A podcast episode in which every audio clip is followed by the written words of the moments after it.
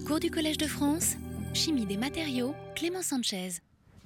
Bien, bon, bonjour, bonjour à tous. On va débuter ce second cours. Donc euh, la dernière fois, je vous avais euh, brossé un petit peu un, tableau un petit peu large sur les, sur les, les modes d'internalisation finalement des, des nanoparticules euh, dans les cellules d'une façon assez globale. Également les, les modes de, clairance et, je vous avais montré que finalement euh, la taille, euh, la fonctionnalisation étaient des paramètres importants, que dans certains cas euh, l'anisotropie des particules pouvait être un facteur aidant à de l'internalisation ou aidant à de la clairance, mais que ça dépendait énormément de finalement des premières interactions du système nanoparticulaire avec le milieu biologique et en particulier euh, la possibilité ou non de construire très rapidement euh, des, couches, en fait des couronnes de protéines. Et j'avais pris comme exemple celui de nanotubes de carbone, sur lequel finalement on absorbe des protéines séparées et en fonction finalement du nombre de groupements hydrophobes de la protéine, eh la cinétique d'absorption d'une part change beaucoup et le résultat final sur l'adhésion du, système protéique également euh, peut être modulé et ça entraîne euh, finalement des, variations euh, notables en fait, dans les processus d'internalisation. Donc je vous ai parlé également de, de biocompatibilité des systèmes nanoparticulaires. Alors si on résume un petit peu les, grandes tendances, ça c'est un transparent que je vous ai montré la dernière fois, les grandes tendances de la biocompatibilité euh, des nanoparticules, hein, dont la plupart sont utilisées euh, euh, soit comme nanovecteurs, soit comme composantes de nanovecteurs. En fait, ce sont des analyses qui ont été faites sur un grand nombre de nanoparticules. Ça, peut se résumer, je dirais, de façon un peu simpliste dans un, voyez, un diagramme à, quatre dimensions, la couleur étant une dimension supplémentaire en rouge lorsque vous avez une cytotoxicité marquée, en bleu finalement lorsque vous avez une élimination euh, assez facile des, systèmes nanoparticulaires et donc euh, avec des toxicités faibles. Alors je vous rappelle simplement les, paramètres qui étaient importants, c'est l'aspect taille, euh, avec des, fenêtres de clairance, clairance rénale 7 nanomètres, clairance biliaire quand elle peut se faire quand même avec une fenêtre qui limite à 30-40 nanomètres. Euh, l'aspect taille, c'est-à-dire des objets, euh, euh, dès qu'ils sont un petit peu trop gros, ils peuvent être reconnus facilement par le système réticulo-endothélial, donc les, systèmes de défense type macrophage, et être éliminés facilement. Mais ça va dépendre également, pas non seulement de la taille, mais également du potentiel. Je vous ai montré que si on fait des objets très très chargés, eh bien évidemment il y a des adhésions très fortes sur la membrane, mais en conséquence, la conséquence, c'est que très souvent, ces objets, et en particulier des objets moléculaires du type euh, tensioactif euh, CETAB, sont des agents de destruction finalement des, membranes. Euh, du côté en fait, de, l'affinité, en fait, du caractère plus ou moins hydrophile-hydrophobe, il est évident que lorsqu'on a des systèmes relativement hydrophobes et peu dispersés, donc d'une certaine taille, ils sont en général plus faciles d'une part à à être reconnu en fait, euh, à la fois par les, systèmes immunitaires, mais surtout par les, protéines en fait, qui s'y absorbent très très facilement. Mais euh, point important, ben, c'est que la biodégradation, il faut vraiment euh, tenir compte, en fait, de l'évolution temporelle. Ce sont des études qui commencent à se faire de plus en plus régulièrement dans les laboratoires, mais qui n'ont pas été systématiques, je dirais, dans les 15 dernières années, en, particulier par les, la plupart des chimistes euh, qui s'intéressaient aux vecteurs avec un, profil venant, un profil scientifique venant de la chimie colloïdale, mais maintenant on commence à trouver des, travaux, je dirais, de très grande qualité, qui commencent à, boucher finalement, à répondre à ce type de questions. Alors, je vous avais également dit que euh, l'évolution en fait, des systèmes pour la délivrance euh, contrôlée, on peut en gros les classer en trois grandes phases. Je dirais la, première génération, mais je ne vous raconte pas ce que je vous ai déjà dit la dernière fois. Là, on est vraiment dans la troisième génération, c'est-à-dire dans, des vecteurs où les gens essayent de vraiment faire de la délivrance ciblée, la libération sur du, long terme, coupler finalement des effets, euh, vraiment arriver à mieux comprendre et à mieux gérer les aspects de toxicité pour qu'elles soient nulles ou minimales, Euh, nul, très clairement, dans tout ce qui est diagnostic, il faut atteindre la toxicité nulle. Dans ce qui est traitement d'une maladie grave, elle peut être minimale.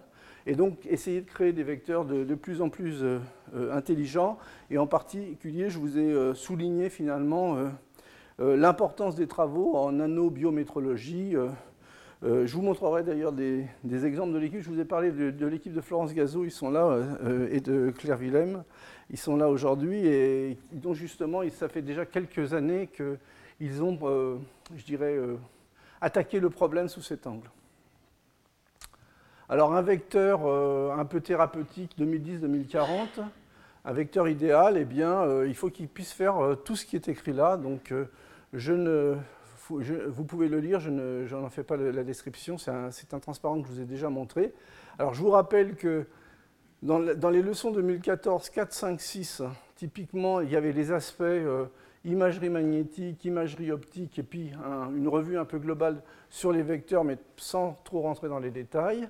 Et cette année, en fait, euh, il y aura donc quatre leçons euh, qui vont être associées aux problèmes de vecteurs, aux problèmes de, stress oxydant, également en prenant un cas particulier qui est la silice, qui peut être un peu, un peu janus, un peu biface, je dirais, en fonction de, son mode d'élaboration.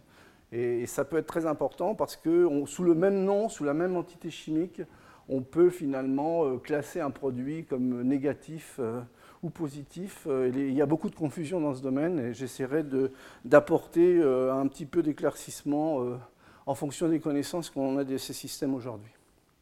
Alors, pourquoi doit-on camoufler? En général, le camouflage, si je reste sur des définitions simples, c'est parce que globalement, il y, a une mission et un objectif, donc ça peut être de l'observation, du diagnostic ou un traitement. On essaye de ne pas être vu quand on camoufle, a priori, et pour ne pas être intercepté trop tôt, et on souhaite être le plus efficace possible sans dommages collatéraux. Alors comment peut-on faire ça? Bon, on, peut forcément jouer sur la taille. Euh, je dirais le niveau d'après, c'est de jouer sur la taille et puis de faire un petit peu de maquillage. Hein, un peu de masquage. Et puis après, le niveau suivant, ça va être plutôt de commencer à, utiliser des panoplies, en fait des tenues de scène pour euh, être de, plus, de mieux en mieux camouflé. Et le dernier niveau, euh, c'est vraiment d'essayer de, créer des nouvelles peaux, en fait, euh, pour être le plus biomimétique possible. Alors, l'art du camouflage, bon, ben, passer inaperçu en jouant sur la taille, ça, ça paraît quelque chose d'assez simple. Hein. Je ne vais pas vous re-raconter la fable, mais euh, c'est vrai qu'on peut éventuellement euh, passer inaperçu en, jouant sur la taille. La petite taille peut avoir des avantages, et finalement, euh, les petits peuvent, prendre avantage sur les grands, ça on le sait tous. Mais globalement, il y a quand même des fois, hélas, des, des avantages qui ne sont pas toujours très très évidents. Alors je vais vous prendre quelques exemples sur comment jouer sur la taille. Et pour cela, d'abord, je vais essayer de, définir un petit peu l'échelle à laquelle on doit travailler. Alors pour cela, euh, vous avez à gauche les, tailles, euh, les tailles type en fait, de cellules. En fait, c'est 1 100 microns. Hein. Euh, les membranes plasmiques, plasmiques, on va descendre à l'échelle de quelques nanomètres. En fonction de leur complexité, elles peuvent être, je dirais, entre 4 nanomètres et 10 nanomètres. Une distance biologique bien connue, c'est le diamètre de, la double hélice de l'ADN, de nanomètres. Alors si on veut être pertinent avec euh, des systèmes euh, biologiques au niveau des, systèmes particuliers, on voit déjà qu'on va être obligé de se situer, je dirais, plutôt dans cette zone-là, c'est-à-dire dans des tailles euh, nanométriques, mésoscopiques. Hein. c'est typiquement le, le, domaine que l'on va viser. Alors, Jouer sur la taille, ça veut dire qu'on cherche à réaliser, à faire un, vecteur passif. Alors si je prends l'exemple, je dirais, le, plus classique euh, d'un vecteur, je dirais, euh, relativement commun, vous avez un système nanoparticulaire. Quand ce système nanoparticulaire d'une certaine taille va rentrer dans le milieu biologique, vous allez avoir tout de suite le système de défense immunitaire qui va l'entourer en fait de, différentes protéines, en fait d'opsonines, euh, qui vont se mettre, je dirais, qui vont créer des ligands qui vont être facilement reconnus finalement par les, euh, par les, les, cellules en fait du, du système réticulo-endothélial, typiquement des macrophages, ce sont donc des cellules spécialisées. Et donc ce qui va se passer, c'est que globalement, eh bien, euh, ces cellules vont éliminer la plupart la plupart des systèmes et les, les, faire diffuser vers les tissus hépatiques, foie rate. Et en général, les biodistributions que vous trouvez, euh, si vous ne masquez pas ou si vous prenez des objets un peu trop gros, vous voyez, euh, au bout de quelques heures, en fait, euh, l'essentiel se retrouve dans le foie et dans la rate. Hein. Donc l'idée, c'est de se dire, on va jouer sur la taille, et c'est l'idée la plus simple qui a été utilisée depuis maintenant des décennies. On va jouer sur la taille pour justement cacher un petit peu le système et permettre, et permettre finalement euh, au vecteur ou à la nanoparticule de circuler, par exemple, le plus longtemps possible dans le flux sanguin, de telle façon à pouvoir euh, interagir et pénétrer finalement certaines tumeurs via ce que l'on appelle euh, l'effet EPR. Hein. C'est simplement un effet qui est assez facile à comprendre. dès que vous avez une tumeur, vous avez une croissance rapide. En fait, c'est un processus qui est accéléré et désordonné. Et c'est un peu comme quand vous construisez une, maison à la hâte. Et bien vous la construisez très vite, mais en fait, il y a des, il y a des tas de lacunes, il y a des, tas de défauts.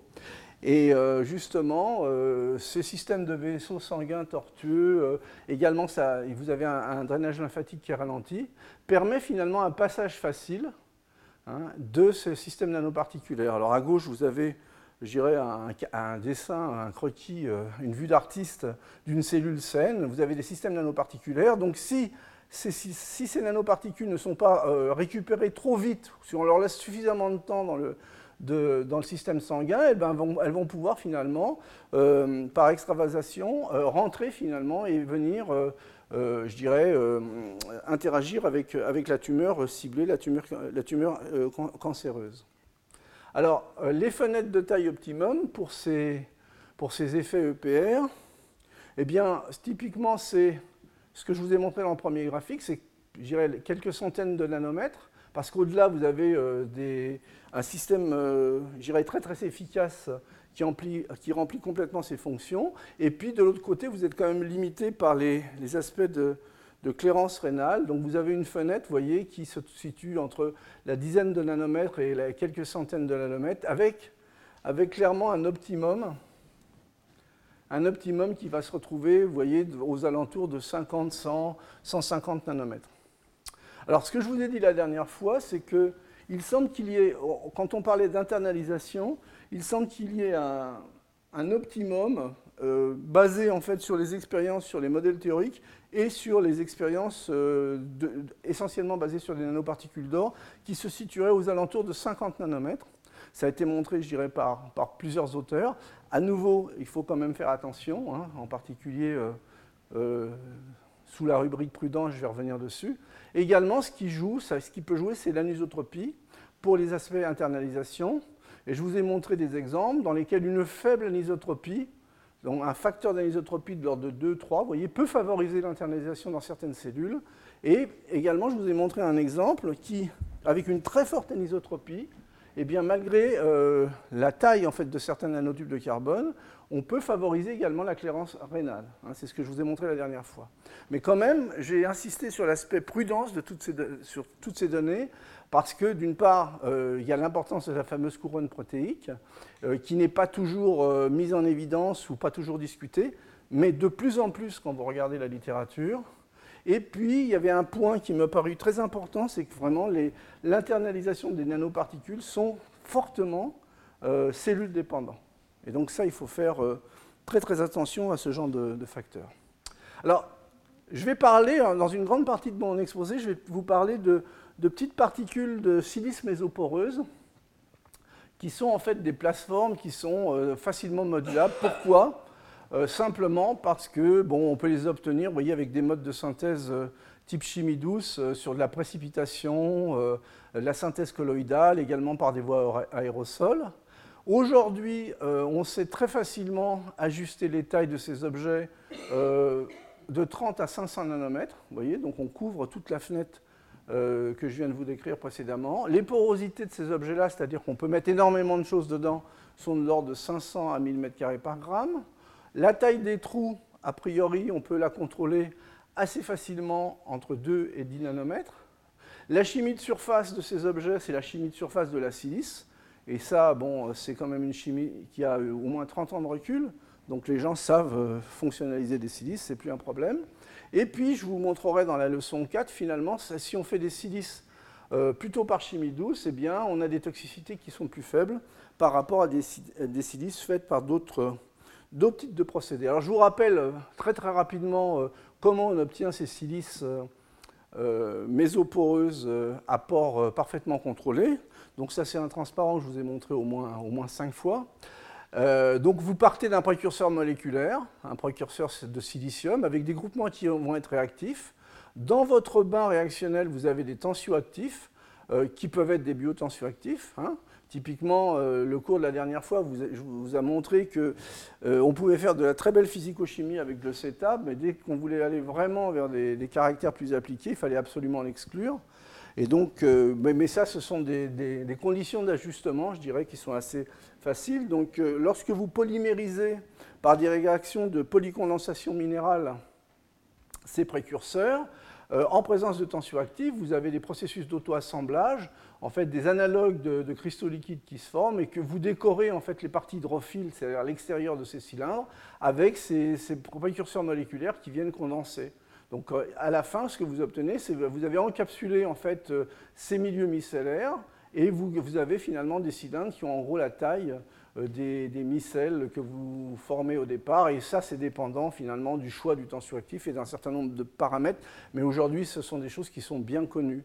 Ensuite, bien entendu, vous pouvez éliminer, vous pouvez éliminer le tensioactif par lavage ou par traitement thermique. Et puis si vous avez choisi une molécule de départ, vous voyez qu'il y a une fonctionnalité euh, ancrée, eh ben vous la retrouvez, euh, dans, la plupart des cas, vous la retrouvez à l'arrivée.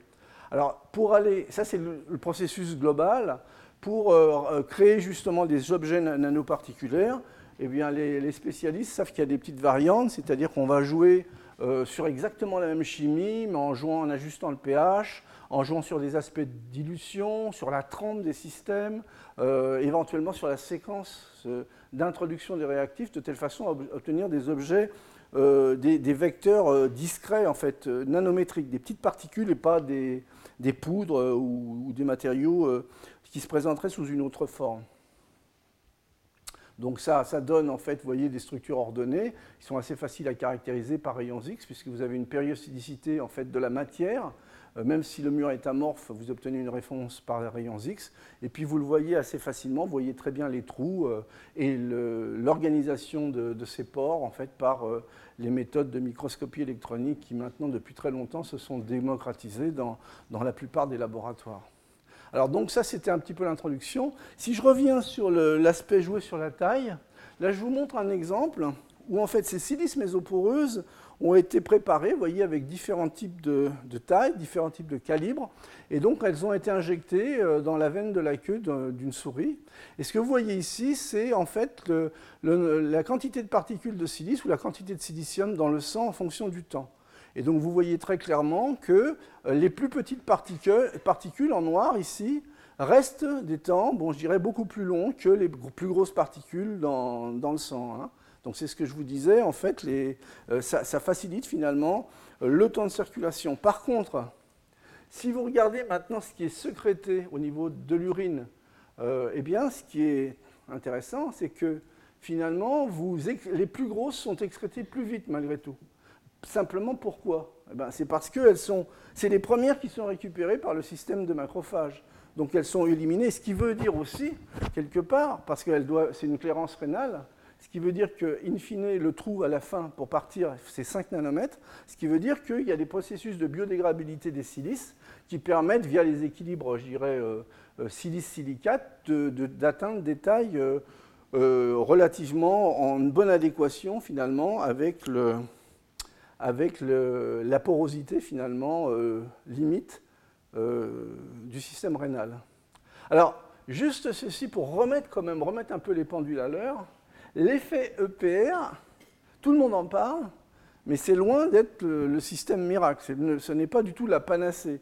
Ce que je vous montre ici, c'est finalement, vous voyez, un, principe, actif, donc une drogue mettant anti-cancer, euh, ce qui atteint la tumeur, vous voyez, euh, et ce qui est hors tumeur, ça c'est un, système d'injection, je dirais, euh, classique. Vous voyez, il y a pratiquement 98% euh, qui sont hors de la tumeur. Et ça, ce sont des, des, remis en fait à l'échelle euh, ce qui a été dans la tumeur. Donc vous voyez, pratiquement très peu a été dans la tumeur. Lorsqu'on optimise un peu l'effet OPR en jouant simplement sur de la nanovectorisation, euh, je dirais, qui n'est pas, euh, du premier ordre, eh bien, vous voyez, évidemment, on a un gain quand on compare les deux, on passe de 100 à 500%, mais ce qui est important de voir, c'est que ces systèmes-là, qui se basent sur de l'effet EPR, eh bien, l'essentiel du médicament est quand même largement arrosé un petit peu partout, je dirais. Donc il faut trouver d'autres solutions.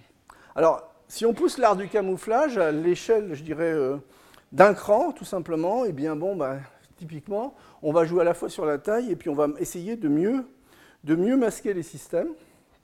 Donc d'essayer de faire des objets petits et masqués, modifiés en surface. Alors le, système le plus utilisé, le plus courant, euh, je vous ai montré la dernière fois que l'absorption des systèmes protéiques euh, se fait d'autant mieux que vous avez une nanoparticule euh, qui a un, certain, caractère hydrophobe. Si je vous ai montré ça euh, sur les nanotubes de carbone, par exemple. Donc l'idée, c'est de positionner en fait, sur la surface de l'objet des polymères avec un fort caractère hydrophile, qui vont être par exemple des, polymères de type sucre, ou bien le plus souvent c'est un polymère qui est un polyéthylène glycol, vous voyez, avec des fonctions euh, qui sont relativement hydrophiles. Et à ce moment-là, vous allez, je dirais, pas, euh, pas faire chuter totalement, vous allez simplement diminuer l'interaction et peut-être les cinétiques de l'interaction et permettre finalement à ce système nanoparticulaire, vous voyez, de, euh, de vivre un petit peu plus de temps dans le système sanguin et éventuellement d'être mieux intégré dans le, à l'intérieur finalement de, de la tumeur qui est ciblée. Alors, la même étude, en fait, cette fois-ci, sur ces petites particules qui ont été pégylées, donc sur lesquelles on a greffé, vous voyez, chimie de surface du silicium très facile, ce genre de groupement avec toute, cette, euh, toute, cette, chaîne qui présente un caractère hydrophile. Alors ici, c'est le temps de résistance moyen euh, de la particule euh, non pégylée et pégylée. Alors vous voyez, globalement, c'est vrai qu'il y a un effet qui dépend de la taille, mais globalement, toutes les particules pégylées ben, ont un temps de, vie un peu plus long, mais ça reste quand même, de mon point de vue, euh, euh, pas vraiment extraordinaire. Alors ce que vous voyez ici, c'est la, quantité de nanoparticules qui sont retenues par le foie, et à nouveau, eh bien, vous, voyez, pardon, vous voyez très clairement que les particules pégylées, en fait, par rapport aux particules non pégylées, sont bien moins retenu par le foie, donc la capture finalement par les, systèmes de défense euh, type macrophage euh, est, moins efficace. Mais, vous voyez, euh, ça remet un petit peu les choses en place, c'est qu'il y a des différences, mais elles restent encore relativement infimes. Alors si on veut aller un petit peu plus loin, ce que l'on peut faire, c'est d'une part très bien contrôler la taille des objets, et jouer un petit peu mieux en fait sur la fonctionnalisation de surface et surtout sur euh, les processus d'agrégation. Parce que si vous regardez un peu la littérature, je dirais, 2000, euh, 2008 euh, en gros, c'est de la chimie colloïdale, les aspects agrégation, à partir du moment où le système était dispersé et stable dans, dans je dirais, de, l'eau ou au mieux dans un tampon phosphate, ça suffisait. Mais en fait, on sait très bien que le système peut fortement évoluer euh, dès qu'il est mis dans le, véritable milieu biologique. Alors là, il y a des astuces au niveau de la synthèse. Si ça vous intéresse, il faut aller regarder tous les travaux qu'a fait euh, Christy Haynes et collaborateurs. Eh bien, en fait, c'est exactement la même synthèse, mais en fait, il y a des petites astuces, c'est-à-dire qu'on fait un traitement hydrothermal ici pour consolider le réseau de silice, et en général, il y a une, double fonctionnalisation. Et l'élimination du temps suractif se fait par dialyse. Et dans tous les travaux, dans tout ce que j'ai vu dans la littérature, c'est cet ensemble de, paramètres, je dirais, de protocoles qui permettent d'obtenir des systèmes qui présentent des, stabilités euh, colloïdales relativement bonnes euh, dans les différents milieux. Là, vous avez un exemple de, un exemple de poudre qui a été préparée. Ensuite, on la redisperse, vous voyez, par ultrasons. Et, ce que vous voyez, c'est que le système diffuse légèrement.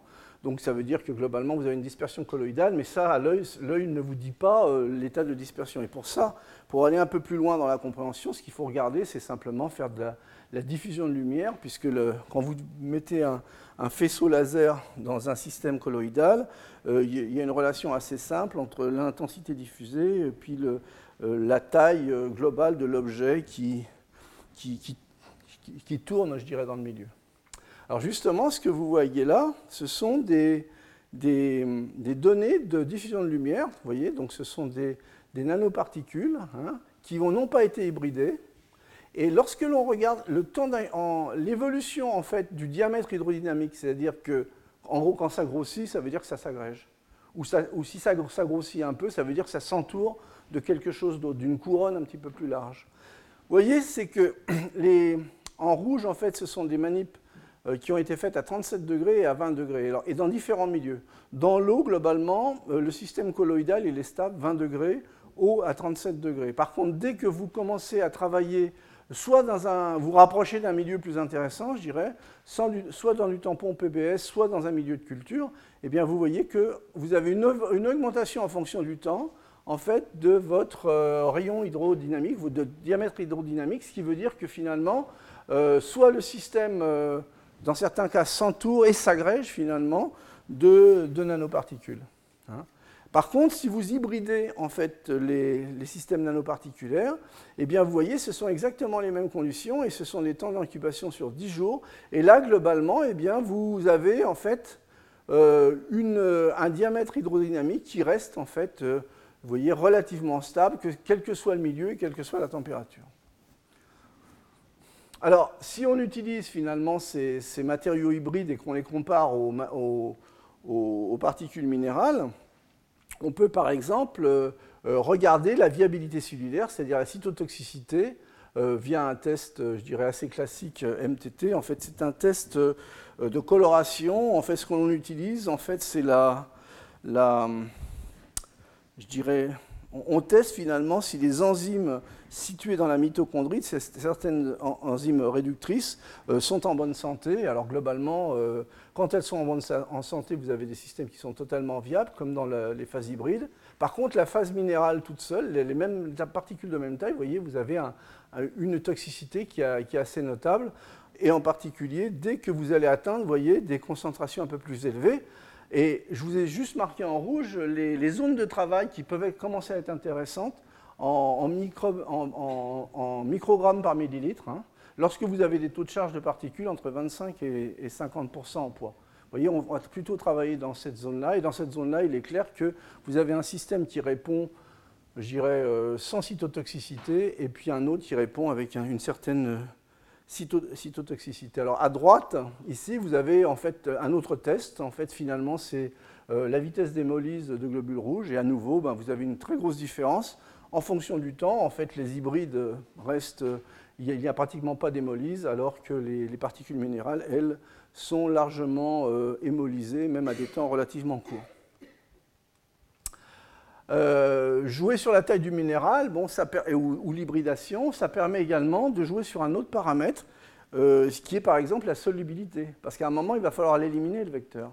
Donc il va falloir le rendre soluble.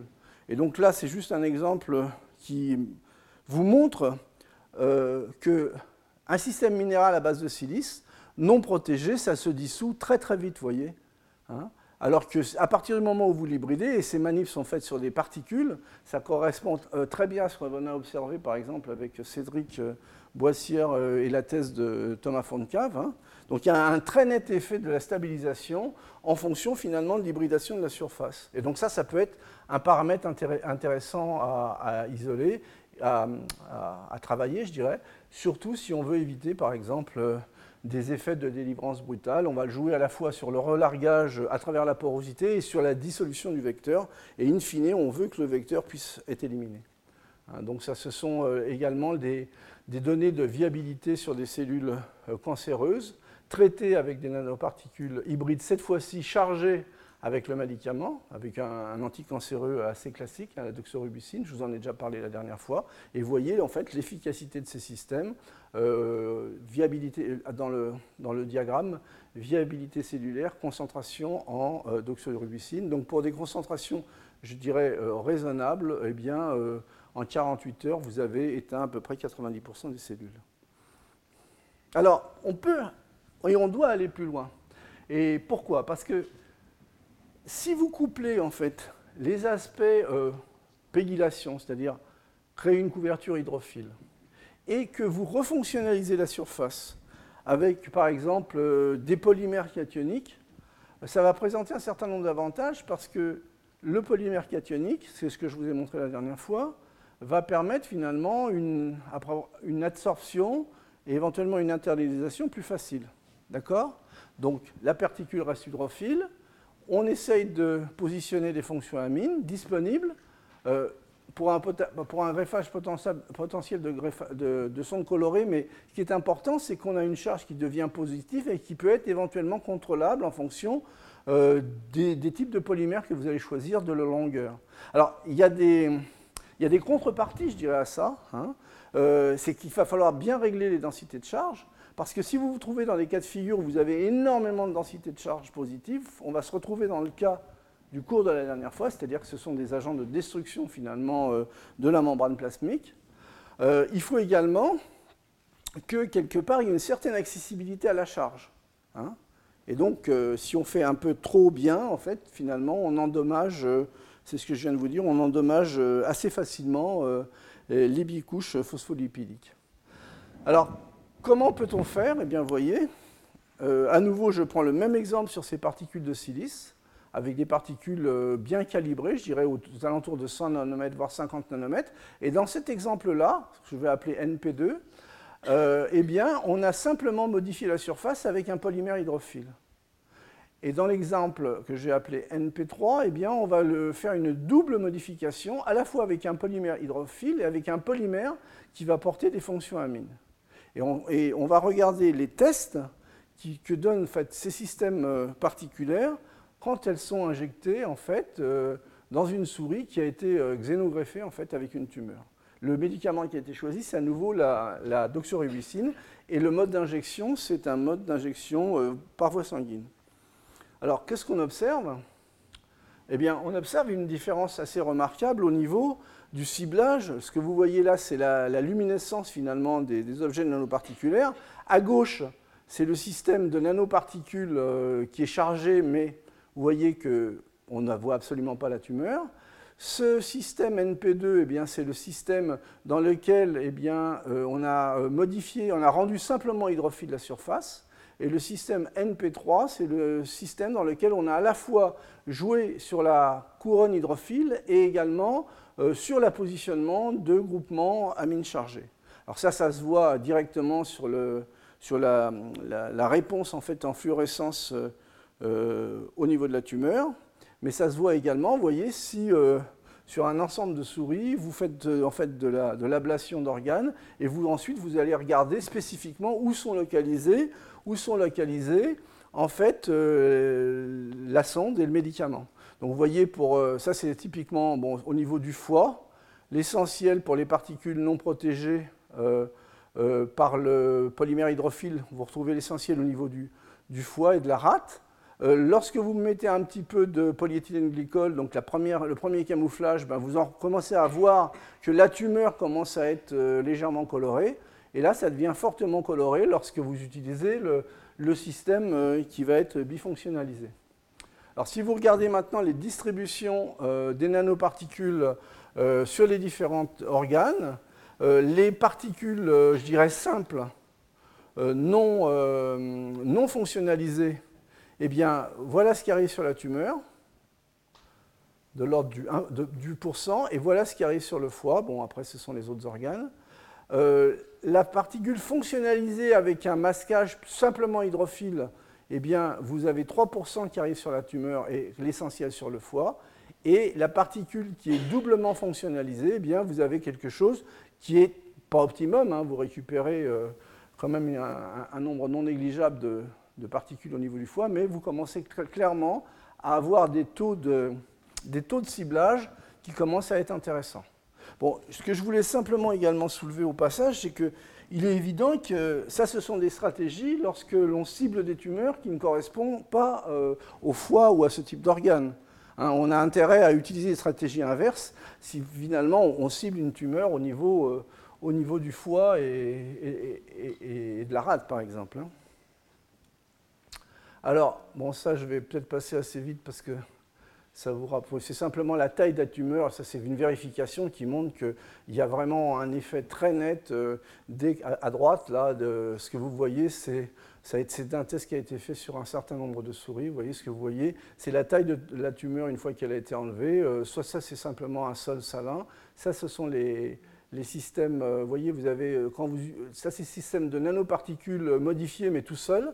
La dox libre, la, la doxorubicine libre et Ici, vous avez les, en fait, la diminution de la taille des tumeurs euh, lorsque vous utilisez le vecteur fonctionnalisé. Au niveau du poids de la tumeur, ben, ça se, peut se mesurer assez facilement. Vous voyez ici, ce sont les, références. La doxorubicine libre, en fonction du temps, ben, vous avez quand même une augmentation non négligeable de la tumeur, alors que cette augmentation est très fortement atténuée lorsque vous encapsulez finalement le, le, médicament dans ce, dans ce type de nanoparticules. Alors également, ça présente un deuxième avantage, c'est que vous n'avez pas de, de, perte de poids oscillante en fait, chez l'animal associée aux prises de poids, euh, aux prises de doxorubicine. C'est ce que vous voyez là, finalement. Ça, c'est une prise de doxorubicine. Euh, en fond, ça, c'est le numéro des prises. Et ça, c'est le poids de la souris. Vous voyez Vous avez ces oscillations-là.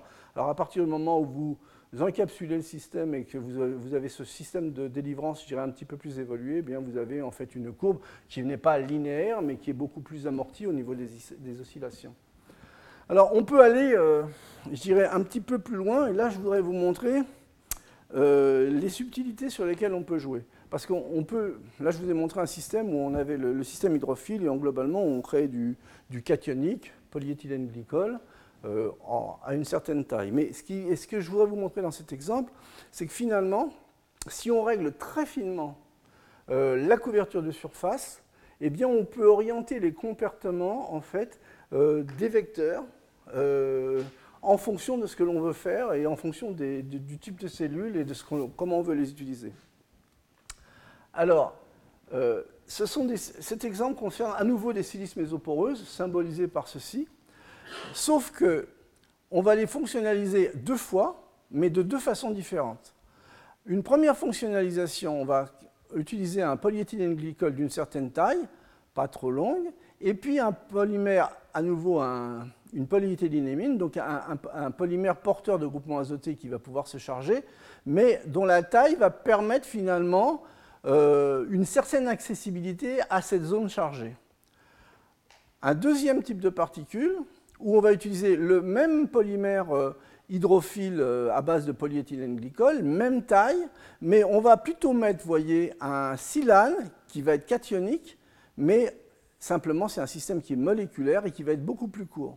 Ce qui veut dire que globalement, on peut avoir des charges équivalentes, mais l'accessibilité finalement à, la deuxième fonctionnalisation va être nettement marquée dans ce cas-là et elle va être beaucoup plus euh, écrantée et masquée dans le deuxième cas.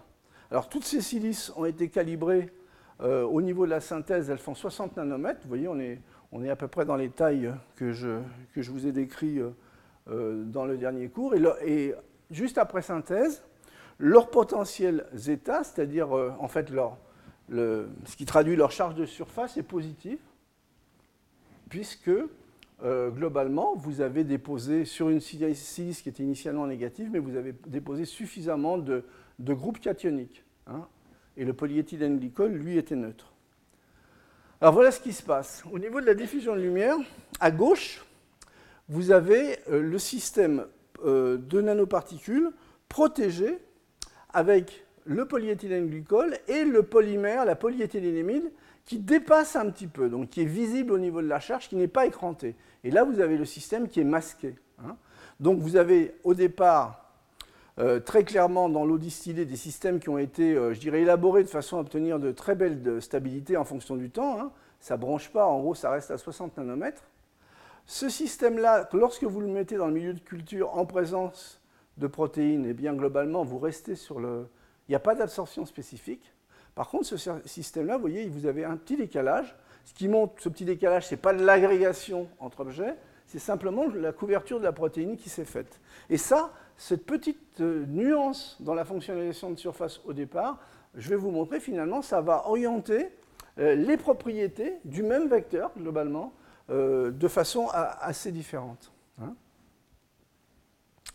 Donc en fait, bon, après on contrôle les variations en fait, du potentiel zeta, l'absorption finalement de protéines, vous voyez, ça, se contrôle également parce que vous passez d'un d'une charge de surface qui est positive puisque vous avez les ammoniums et quand vous avez justement les protéines qui se déposent avec en fait un certain nombre de charges négatives et bien globalement vous avez un objet qui se charge euh, négativement. Hein. Donc ça c'est ce qui se passe dans le cas de gauche. Alors comment ça se traduit au niveau des propriétés?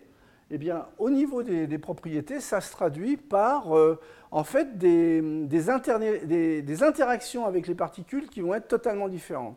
Là, vous avez un cliché de microscopie. Ça, c'est des tests qui ont été faits in vitro. Vous avez un cliché de microscopie électronique. Ici, euh, les, noyaux sont teintés en bleu. Et dans les deux cas, finalement, la nanoparticule a été euh, teintée, je dirais, en rouge. Alors ici, c'est le, système où vous avez les, polyéthylènes euh, euh, imines qui étaient, euh, non masqués et sur lesquels finalement l'absorption protéique s'est faite correctement. Et vous voyez qu'il y a une interaction, il y a une, interaction très très bonne avec les cellules. Le même système où vous masquez très légèrement la fonction, la fonction amine, et sur lequel justement vous n'avez pas l'absorption non spécifique de protéines, eh bien globalement il n'y a pas d'interaction. Hein. donc ça, ça se fait, bon, il y, a, un certain nombre d'autres tests qui viennent confirmer ce genre de choses, et en particulier si vous regardez du côté des tests in vivo, et ça ce sont des tests qui sont faits en fait sur, le, sur le, les embryons de poulet, en fait, parce que en fait, ces, embryons de poulet, en fait, quand vous regardez les propriétés de, de la membrane chlorio-allantoïque, allantoïdienne en français plutôt, euh, eh bien, c'est très très intéressant parce que c'est un système où vous pouvez travailler in vivo, mais qui est suffisamment complexe. C'est-à-dire vous avez déjà un système euh, de macrophage assez complet, vous avez des globules rouges, des globules blancs, vous avez la membrane, euh, vous avez des flux également, les flux réels, et donc ce sont des systèmes pour faire des tests in vivo qui se, qui se prêtent bien finalement, qui sont de bons modèles parce qu'ils sont déjà relativement complexes. Alors qu'est-ce qu'on observe? Eh bien, dans ce cas-là, ce que l'on observe, vous voyez, c'est que là, on a teinté euh, la membrane en vert. Hein. Euh, les particules euh, avec le polyéthylénimine, donc justement dans lesquelles il y a de l'absorption spécifique, eh bien, elles sont en orange, et les, les, particules, je dirais, euh, où on a masqué finalement les, fonctions ammonium, elles sont en fluo. Et ce que vous voyez globalement, vous le voyez bien sur cette image, c'est que les, celles qui adhèrent euh, et qui adhèrent, aux cellules et qui adhèrent aux membranes, ce sont les, premières particules, donc celles qui ont été, euh, je dirais, faites avec le polyéthylénimine, et celles sur lesquelles vous avez une, absorption non spécifique très nette du système nanoparticulaire. Ça, c'est simplement une autre image qui vous montre je dirais encore mieux ce que je viens de vous dire. Là, les, cellules endothéliales sont colorées en vert foncé. Les petits points euh, luminescents, euh, les petits points luminescents euh, verts, ce sont justement les, nanoparticules modifiées avec le polyéthylénimine et plus l'absorption. Et en fait, quelques points rouges, vous voyez, l'essentiel est dans le flux. Quelques points en rouge, ce sont les, particules euh, dans lesquelles finalement le, groupement ammonium à charge à peu près équivalente euh, reste masqué, donc elle reste dans le flux sanguin pendant des temps relativement longs, de l'ordre de, 6 heures.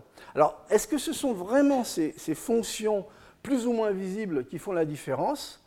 Il y a une façon pour un chimiste de faire un peu la preuve, c'est-à-dire que les fonctions accessibles du polyéthylénémine, si, euh, par exemple, on prend des polyéthylènes plus grands, glucose, c'est-à-dire on va les masquer de la même façon que la première molécule, on retrouve sur le même cas de figure, hein, ou si simplement, eh bien, je, j'acétyle finalement les fonctions amines du, du polyéthylénémine, je me retrouve dans la même, dans la même configuration qu'avec ce, ce type de groupement. Donc c'est vraiment euh, ce positionnement des, charges et pas simplement des aspects d'anticité de charge qui joue en fait sur les, différents phénomènes d'absorption. Hein. Et donc ces études montrent également que, indépendamment de, la, modification de surface, eh bien, c'est surtout finalement pardon, la, modification de surface qui l'emporte sur les effets de taille, parce que ces études, elles ont été faites euh, par, euh, en utilisant des, systèmes nanoparticulaires, je dirais de, de différentes tailles jusqu'à 150 nanomètres. Donc si je résume cette partie-là, donc en ajustant de façon très très fine euh, la fonctionnalité de ma surface, basée en fait sur des données à la fois in vitro et in vivo, eh bien, je vais pouvoir euh, faire travailler en fait mon système de vecteurs ou, de système nanoparticulaire de façon différente. Si j'utilise en fait les particules à gauche, c'est-à-dire celles où j'ai masqué en fait la fonction ammonium, je vais obtenir un minimum de liens spécifiques une circulation prolongée et vont être peu sensibles à l'opsonisation, puisque je vais, je, vais, je vais, éviter cela. Hein. Et donc, ce sont des systèmes qui vont présenter des, qui vont être intéressants pour maximiser en fait euh, des effets EPR, par exemple. Par contre, si j'ajuste ma fonctionnalité de surface, deuxième exemple, en formant euh, justement des polymères euh, chargés mais qui dépassent très légèrement du tapis hydrophile de la particule, et eh bien à ce moment-là, ce que vous avez vu, c'est que je forme rapidement euh, une couronne de protéines, euh, et ce qui permet finalement de, une absorption euh, relativement facile avec les cellules endotheliales, les globules blancs, hein, et elles sont en particulier arrêtées par la membrane chlorio-allantoïque. Hein. Et donc ces systèmes-là, finalement, sont des systèmes intéressants pour le marquage des globules blancs et des vaisseaux. Donc vous voyez, le même objet, la même particule, si je suis capable d'ajuster très légèrement euh, ma chimie de surface, eh bien, je peux guider finalement le, système dans un sens ou dans un autre. L'art du camouflage, si on va un petit peu plus loin, eh bien, on va essayer de faire du camouflage du troisième ordre que je vais appeler bio-inspiré. Alors bon, euh, voilà, vous voyez, je ne suis pas du tout pour les images belliqueuses, mais j'ai trouvé que ces images-là avaient quand même malgré tout un petit rapport avec la nature. Donc euh, c'est pour ça que je me permets de vous les présenter. Alors donc, euh, pardon. Typiquement, lorsqu'on veut améliorer finalement tout ce qui concerne la furtivité et le ciblage, la furtivité, je vous ai montré que on pourrait vraiment jouer avec en jouant sur la fonctionnalité de la surface, euh, avec des polymères hydrophiles, éventuellement commencer à amener des charges à condition de bien les ajuster, de ne pas les mettre un peu n'importe comment sur la surface, arriver à ajuster l'accessibilité à ces charges ou non en fonction de ce que l'on ciblait.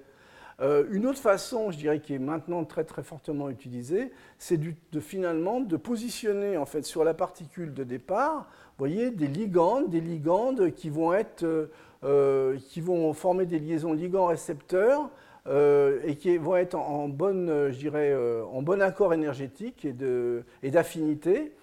avec par exemple des récepteurs qui sont surexprimés sur des cellules cibles ou des cellules cancéreuses. En général, les cellules cancéreuses, pas toutes, mais surexpriment finalement certaines molécules organiques. Donc si vous avez le, système en face qui aime en fait ces systèmes-là, eh c'est une façon de, cibler. Hein. et donc, euh, a priori, euh, le travail va se faire de façon un peu plus efficace. Ceci dit, euh, ce genre, de, démarche a des limites. Et je vais, je, vais, vous en parler tout de suite. Hein. Pourquoi? Parce que Lorsque l'on regarde, euh, je dirais, on fait ce petit dessin qui est superbe, euh, on voit finalement que le système va venir s'accrocher avec le bon vecteur en face. Euh, ça, c'est vraiment, un, je dirais, un, dessin schématique pour les étudiants. Mais ce qu'on oublie généralement, c'est que ben, tout ce système-là, il y a une très forte dynamique. Et la dynamique, elle est due à, bon, je dirais des choses assez évidentes, c'est-à-dire à cette bicouche phospholipidique qui est déjà très complexe parce qu'il y a pas mal d'inclusions. Et tout ça, ça bouge. Et le système de récepteurs, je vous ai montré la dernière fois, lorsqu'elle va essayer de, se mettre en interaction avec une surface d'une nanoparticule contenant des ligands ou non, eh bien, il y a des mobilités qui sont nécessaires. Hein. Alors, comment peut-on euh, justement aller plus loin et commencer à inclure justement ce paramètre mobilité et ce paramètre de dynamique de, de la surface. Alors que dans les systèmes que je vous ai montrés précédemment, on se contentait de greffer en fait les fonctionnalités. Hein. Alors là, il y, a, différents travaux. Et bon, il y a, je vais vous montrer. il, y a essentiellement deux groupes qui ont travaillé pour l'instant sur ces aspects-là. Il y a le groupe de Brinker hein, et il y a le groupe de, de Thomas Bain à Munich. Donc l'idée, c'est de dire, OK, j'ai un système de mésoporeux de silice que je sais très bien faire, que je peux dont je peux faire varier les fonctionnalités, mais euh, ma couche de surface, au lieu de simplement ancrer des groupements euh, et faire un petit peu suivre les démarches que je vous ai présentées précédemment, eh bien on va fusionner une couche euh, de phospholipides. Donc on va, la faire, on va faire ressembler en fait l'extérieur du vecteur de la nanoparticule voyez, à une membrane plasmique. Et là, on va essayer d'optimiser la fusion de la couche, c'est-à-dire qu'il va falloir à la fois ajuster la fluidité dans le plan des molécules, mais également une bonne adhésion. Et ce que montrent ces systèmes, euh, dont la surface, vous voyez la surface de ces objets-là, eh il y a des trous et il y a du plein. Dans les trous, vous avez de l'eau. Dans le plein, vous avez des, groupements SiOH. Et donc, vous avez un espèce de système à patch. Et au niveau de l'adhésion, ce que ça montre, c'est que globalement, ça a l'air de faciliter à la fois le collage des couches liposomiques sur la surface de la silice, mais sans euh, perturber les aspects fluidité dans le plan. Et ces, aspects fluidité, ils peuvent être contrôlés euh, en jouant sur les, je dirais, les différents types de, liposomes que l'on va utiliser. Alors bon, on utilise bon, des phospholipides, vous voyez, la, couche phospholipidique, c'est 65% de phospholipides. D'un mélange de phospholipides, il y a du cholestérol. Hein, le cholestérol, ben, euh, c'est un agent qui permet justement de jouer sur les aspects euh, rhéologiques de la couche. Et également, c'est un, système qui permet d'ajuster des courbures. Ça, c'est souvent leur rôle. Il y a du polyéthylène glycol qui est mis sous forme, vous voyez, phospholipidique. Ici, ce que vous voyez là, la, finalité ici, c'est la, fameuse partie hydrophile. Et puis, on va jouer sur des mélanges de, euh, phospholipides avec des, des, températures de transition qui vont être variables. Et ça, ça va permettre, je dirais, dans le meilleur des cas, je reviendrai là-dessus, ça va permettre d'ajuster finalement la mobilité de la couche phospholipidique. Alors pourquoi c'est intéressant? Parce qu'avec un vecteur comme ça, qu'est-ce qu'on peut faire? Bon, eh bien, vous avez une particule creuse avec de la l'accessibilité. Vous avez cette couche euh, phospholipidique autour qui va présenter une dynamique qui va être ajustable en fonction finalement du choix des molécules. Hein. Donc vous avez à la fois des agents de réticulation. Hein. Ceux qui seront intéressés par les détails chimiques, allez lire euh, les, articles de, Brinker et, de, collègues. Hein. Donc c'est ce que vous pouvez faire également avec ces systèmes voyez, c'est que vous pouvez euh, inclure dans la, dans la couche phospholipidique des peptides pour le, ciblage, des peptides fusogènes, et puis à l'intérieur, beaucoup de surface, on peut y mettre à peu près n'importe quoi. Euh, typiquement des, du siRNA, euh, différents types de nanoparticules éventuellement pour de l'imagerie, mais également un mélange de principes actifs euh, dans le même objet, dans le même système nanoparticulaire, avec des propriétés, je dirais, anticancéreuses qui peuvent être complémentaires. Et tout ça, ça peut être dans le même objet. Alors pourquoi c'est important cette couche phospholipidique et pourquoi cette dynamique est importante? Eh bien, tout simplement parce que lorsque vous avez un objet comme celui-là, voyez, et que vous, faites une fonctionnalisation habituelle, c'est-à-dire que le bon chimiste va se dire je vais greffer tous mes ligands et je vais m'en mettre un paquet. Le système immunitaire en face, qu'est-ce qu'il dit? Eh ben, Il dit globalement, euh, vous allez être pas ça va ressembler à quoi? Ben, Ça va ressembler à, un virus typiquement. Et le système immunitaire, depuis longtemps, sait se défendre des virus. Hein. Donc à trop bien faire, finalement, vous allez avoir une réponse alors que vous croyez très bien cibler, malgré tout, vous ne ciblerez pas si bien que cela, parce que vous avez en fait tout cet éventail de ligands qui sont euh, statiques et qui se présentent euh, en face en fait, des récepteurs du système immunitaire qui va dire oh, ça je connais, ce coup-là on me l'a déjà fait. Hein. Par contre, si vous utilisez euh, de la mobilité phospholipidique, vous allez avoir des quantités de ligandes plus petites qui vont être dispersées mais à l'approche en fait de la membrane plasmique, eh bien, vous allez avoir une dynamique, c'est-à-dire que les ligands vont pouvoir dire bon bah, aussi bien les récepteurs que les ligands vont pouvoir bouger et se retrouver face à face. Et donc là, vous, optimisez très très nettement le, le, masquage et les facteurs d'internalisation. Alors après, bon, ça peut vous rentrer, c'est ce que je vous ai montré la dernière fois. Donc vous formez euh, des endosomes, euh, éventuellement euh, vous passez au stade d'isosome. Quand vous avez des, systèmes qui peuvent se charger à l'intérieur de la particule, bon, vous avez des effets de pompe à protons et, les, systèmes, de médicaments sont, libérés puisque vous, vous explosez finalement votre, votre vésicule. Alors qu'est-ce que ça donne? En résumé, au niveau des propriétés, je vous montre juste une partie des données. Ce que vous avez ici, là, ce sont des traitements en fait avec ces vecteurs-là, euh, soit sur des cellules saines, c'est ce que vous voyez en gris, en gris ici, des hépatocytes, et soit sur euh, des cellules cancéreuses. C'est la même cellule cancéreuse, sauf qu'à gauche, je dirais en noir, euh, on a des doses létales qui sont le LC90, en prenant comme référence la doxorubicine libre. Et à droite, vous avez des doses létales qui sont de LC50, c'est-à-dire globalement, pour ces doses-là, 50% euh, des cellules euh, cancéreuses sont mortes avec de la doxorubicine, et dans le cas ici, avec ces doses-là, c'est 90%. Alors, regardez bien attentivement ce diagramme. Doxorubicine libre. bon, bah là, je suis à LC50 en gros, et là, je suis en gros à 10%. Hein. c'est les deux références. Par contre, euh, l'effet sur les hépatocytes, c'est-à-dire sur les euh, cellules, saines, est, drastique. D'accord?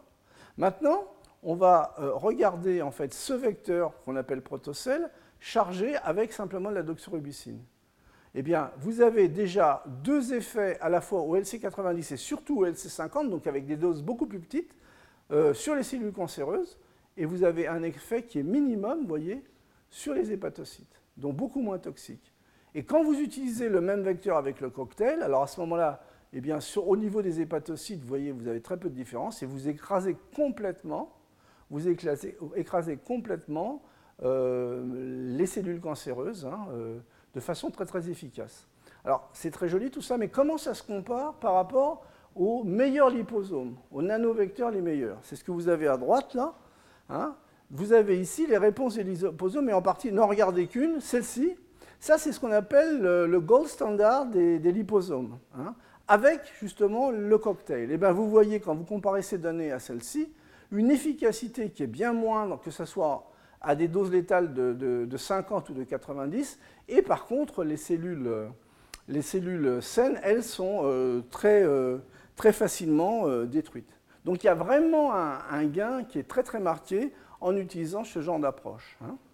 Donc ça surpasse largement ce que l'on connaît au, système des liposomes, mais si on regarde un petit peu plus en détail, eh bien, on voit que euh, même au niveau du relargage, vous voyez, au niveau du relargage, à pH 7, comment le système peut contenir finalement la doxorubicine Eh bien, vous perdez euh, en 72 heures 90% de la charge avec des liposomes habituels. Avec ces systèmes de protosol, vous en perdez, mais 5% en 300 heures.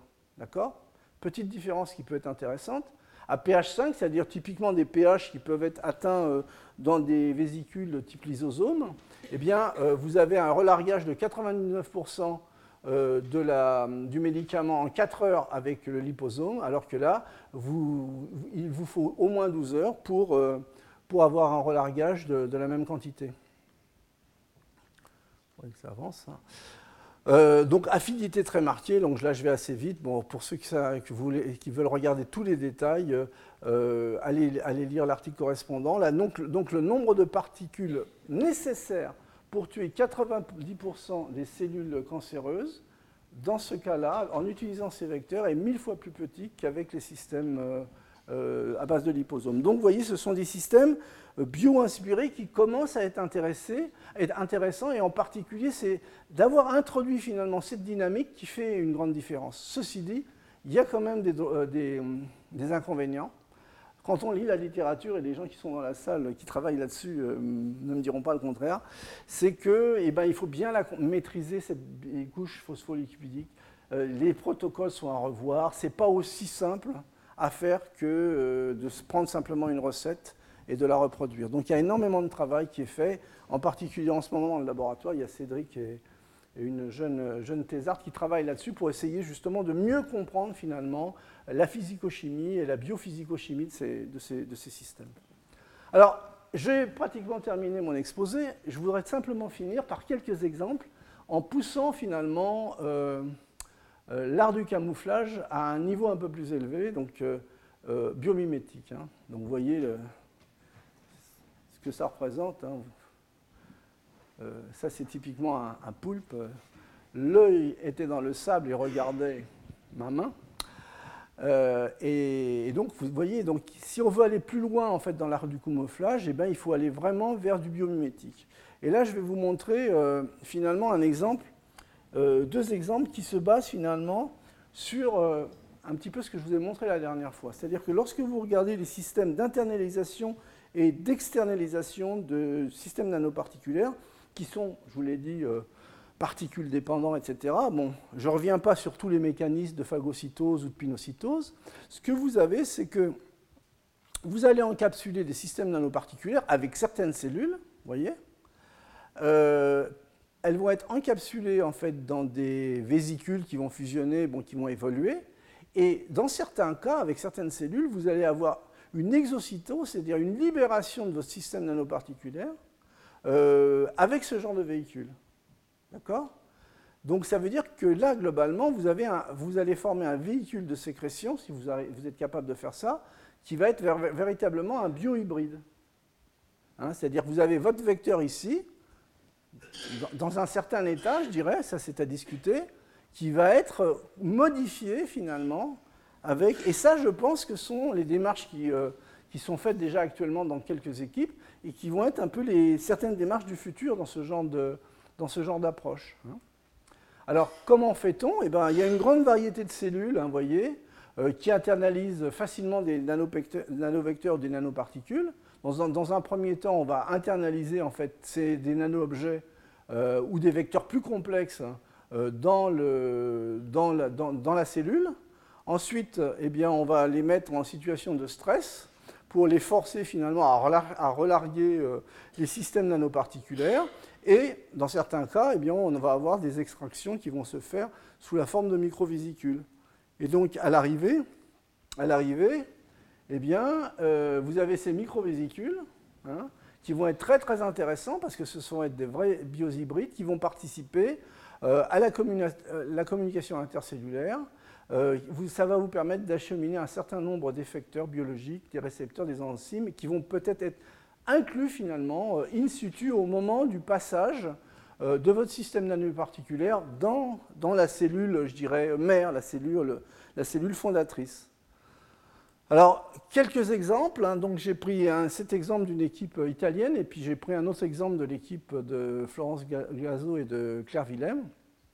Ça, ce sont des systèmes, je vous, les avais montrés la dernière fois, vous voyez, des systèmes de particules de silicium, hein, recouverts d'une petite couche de silice en surface, ça, ça s'oxyde tout, seul, qui sont chargés avec des nanoparticules euh, d'oxyde de fer magnétique, hein, qui elles-mêmes sont couvertes d'un polymère hydrophile.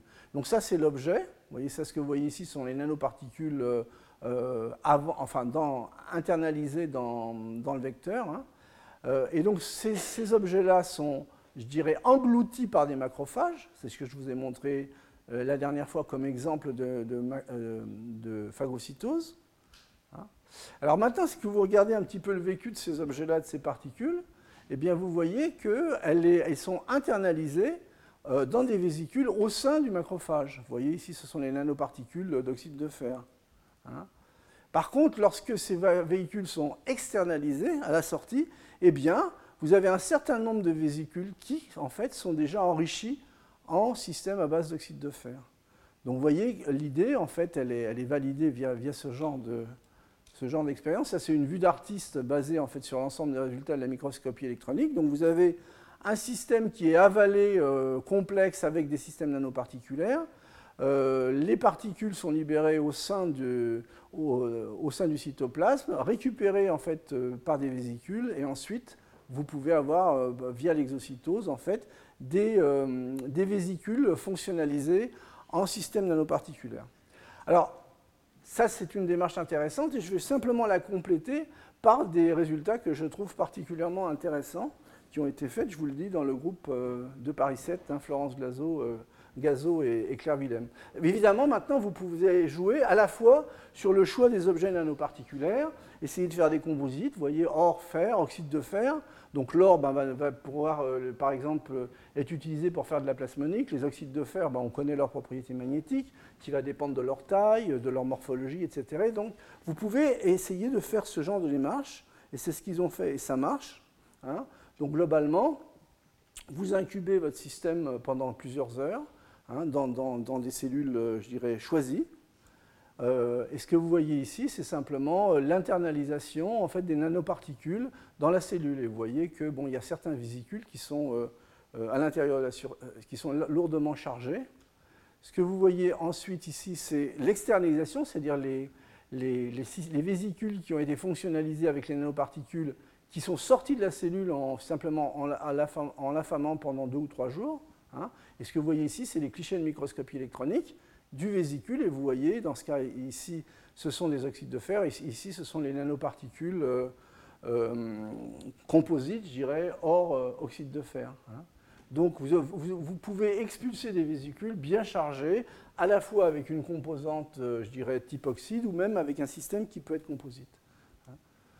Donc euh, là, je vais assez vite. Donc les propriétés, ben, ensuite ces vésicules, ben, vous les utilisez un peu comme des, nouvelles particules.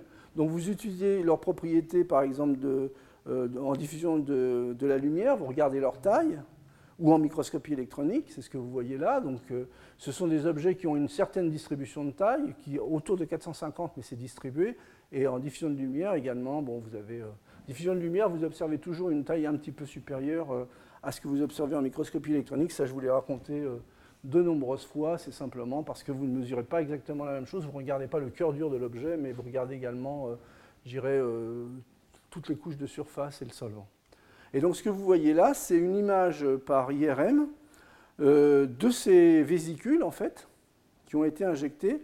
Alors, ici, vous avez le blanc, Enfin, c'est une IRM qui utilise en fait les oxydes de fer comme agent de contraste. Et je vous ai dit dans le cours de l'an dernier que ce sont des, agents de contraste qui travaillent en T2, c'est-à-dire que le contraste se fait euh, via l'obscurité. C'est-à-dire quand vous avez du contraste, vous allez vers le noir, hein, pour parler simplement. Et ce que vous voyez, c'est que ces, objets, finalement, ont des très bonnes propriétés d'agents de, de contraste avec des relaxivités qui sont assez élevées et qui sont même, je dirais, dans, les matériaux les, les euh, au-dessus de, finalement de systèmes de nanovecteurs magnétiques qui sont déjà approuvés cliniquement. Donc au niveau des données physiques, ces objets-là, en plus de présenter un intérêt biologique, sont déjà relativement, euh, euh, relativement intéressants et performants, ne serait-ce que sur les réponses magnétiques. Sur les réponses hyperthermiques, je vais assez vite pareil. Donc des réponses hyperthermiques, c'est-à-dire que quand on fait de l'hyperthermie, ce que l'on fait, c'est qu'on va faire osciller un champ magnétique. Et euh, cette oscillation du champ magnétique va faire bouger, en fait, euh, à la fois, bon, il va y avoir une contribution du mouvement brownien des particules et également des, moments de spin. Et ça, ça va dépendre de la taille. On a vu ça l'an dernier. Et ça, ça va créer un échauffement. Et ça, cet échauffement, vous pouvez le répercuter sur une tumeur pour, euh, pour la traiter. Et donc ces objets-là, vous voyez, ces vésicules fonctionnalisées avec des nanoparticules, présentent des propriétés d'échauffement qui sont déjà euh, assez intéressante. Alors aller plus loin, et c'est le deuxième exemple, même équipe, aller plus loin, c'est d'utiliser finalement euh, du minéral et de l'organique, c'est-à-dire un colorant comme celui que vous voyez ici, euh, qui est une, porphyrine, qui a, bon, c'est un système qui va, qui va fluorescer.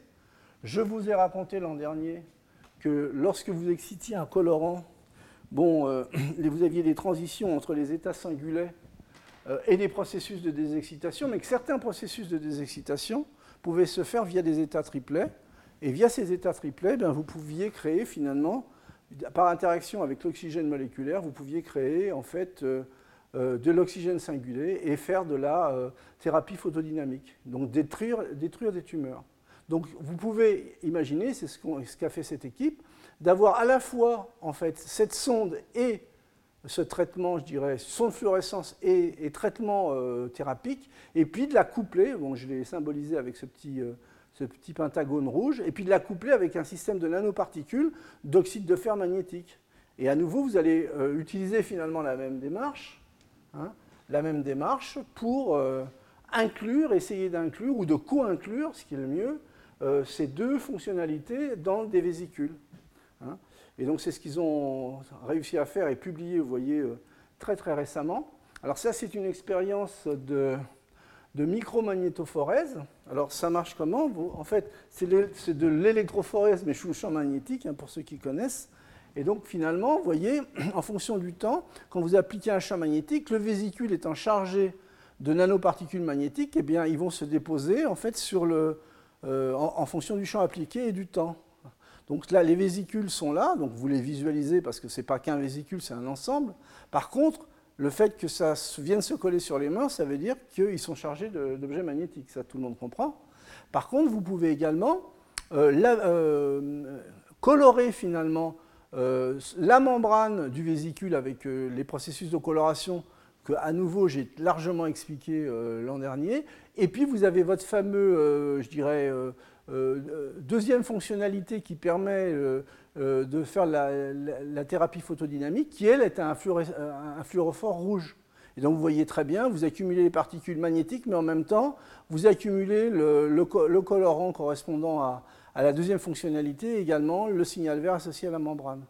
Ah, donc ça, ce sont des, des manips qui sont, moi, je trouve, assez, assez jolis et qui montrent facilement. Alors vous pouvez les compléter euh, par de la microscopie électronique, par de la microscopie conflocale, euh, etc. Donc là, je vais passer assez vite parce que je crois que j'ai largement abusé de mon temps. Donc ça, ce sont les réponses finalement de ces systèmes, une fois qu'ils ont été internalisés, que ces vecteurs biohybrides ont été euh, réutilisés en thérapie photodynamique. Ce que vous voyez ici à gauche, euh, c'est euh, la croissance tumorale en fonction du temps, euh, du nombre de jours d'irradiation et du temps donc, hein, pour un système qui n'est pas traité, un système, je dirais, traité simplement avec le colorant, et ici vous avez le, traitement par le vecteur. Donc vous voyez, vous avez quand même un écrasement, bon il y a une pente, mais il y a quand même un, très net écrasement de la croissance. De l'autre côté, du côté de l'imagerie RMN en T2, eh bien ça c'est le blanc, hein, avant injection des vecteurs, et là vous voyez une, une image euh, vraiment très bien contrastée de la tumeur, euh, grâce finalement au contraste euh, magnétique procuré par les aspects, la relaxation associée aux espèces paramagnétiques contenues dans les, dans les nanoparticules. Donc ça, c'est de l'imagerie à nouveau, cette fois-ci in vivo, sur, le, sur un animal, hein, sur une souris. Et donc là, la réponse en fluorescence, vous l'obtenez grâce finalement au colorant euh, qui vous permettait de faire la photothérapie. Donc ce sont des systèmes, voyez, qui commencent à euh, couvrir un certain nombre de fonctionnalités. Et pour terminer, je reprends le, euh, le, cartoon qu'ils ont présenté dans leur publication. Hein. Donc vous avez un système avec différentes fonctionnalités. Et là, on peut en imaginer, avec un travail comme ça, on peut imaginer de faire des tas de choses. Hein. Euh, là, c'était du magnétique et de l'optique, hein, un photosensibilisateur. Vous l'incluez euh, via les, stratégies que j'ai très rapidement effleurées, hein, et vous utilisez finalement ces objets-là comme de nouveaux vecteurs. Éventuellement, ben, si vous avez du magnétisme, vous pouvez faire la séparation et du guidage magnétique sur ces objets-là. Donc ça, c'est plus facile. Et ensuite, ben, vous l'utilisez pour la RMN avec les particules de fer, pour l'imagerie avec le, colorant, euh, le fluorophore, et puis euh, pour la thérapie photodynamique avec le même colorant via euh, la formation d'oxygène singulé. Donc vous voyez, ces, terrains-là, à mon avis, sont des terrains qui sont déjà utilisés par certaines équipes, pas très nombreuses à l'heure actuelle, mais je trouve que ce sont des travaux qui sont particulièrement prometteurs. Alors ce que je vous montre là, comme parmi les derniers clichés, c'est en fait euh, la communication intercellulaire entre deux macrophages. Vous voyez, elle se fait à travers euh, évidemment des extensions de type philopode, mais également via en fait des, structures vésiculaires. Et en fait, euh, il y a bien entendu de la communication biochimique entre les cellules, mais quand on, si on arrive à la conjuguer avec une communication dynamique en utilisant ces microvésicules, je pense que il est clair, d'une part, on peut jouer sur les aspects biocompatibilité qui seront meilleurs, mais ces travaux-là euh, ouvrent vraiment des perspectives, de mon point de vue, très intéressantes euh, dans tout ce qui concerne en fait euh, le champ de la nanomédecine.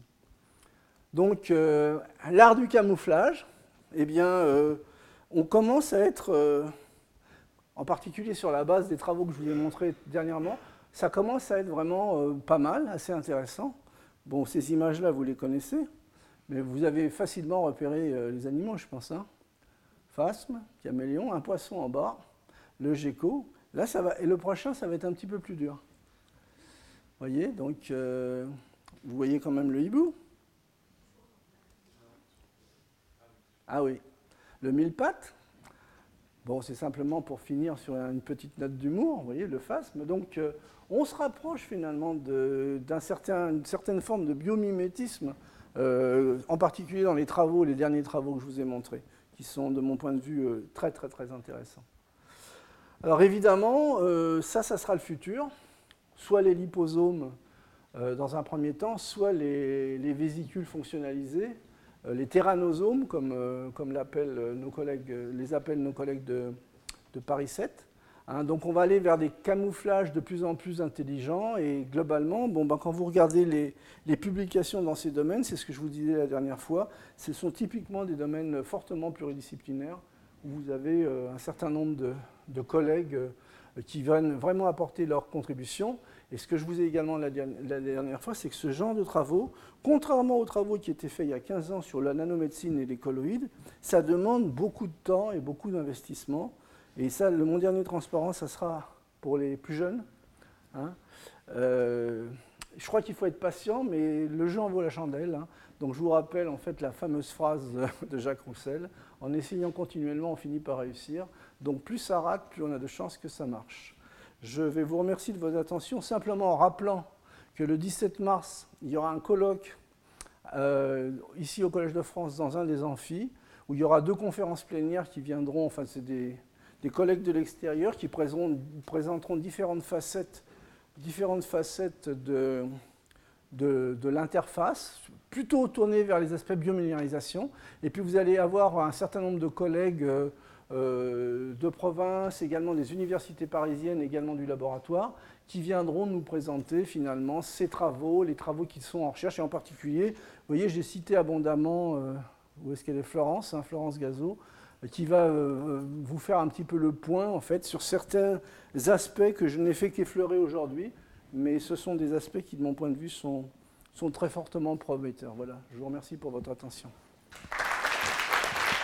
Retrouvez tous les enseignements du Collège de France sur www.colège-2-france.fr.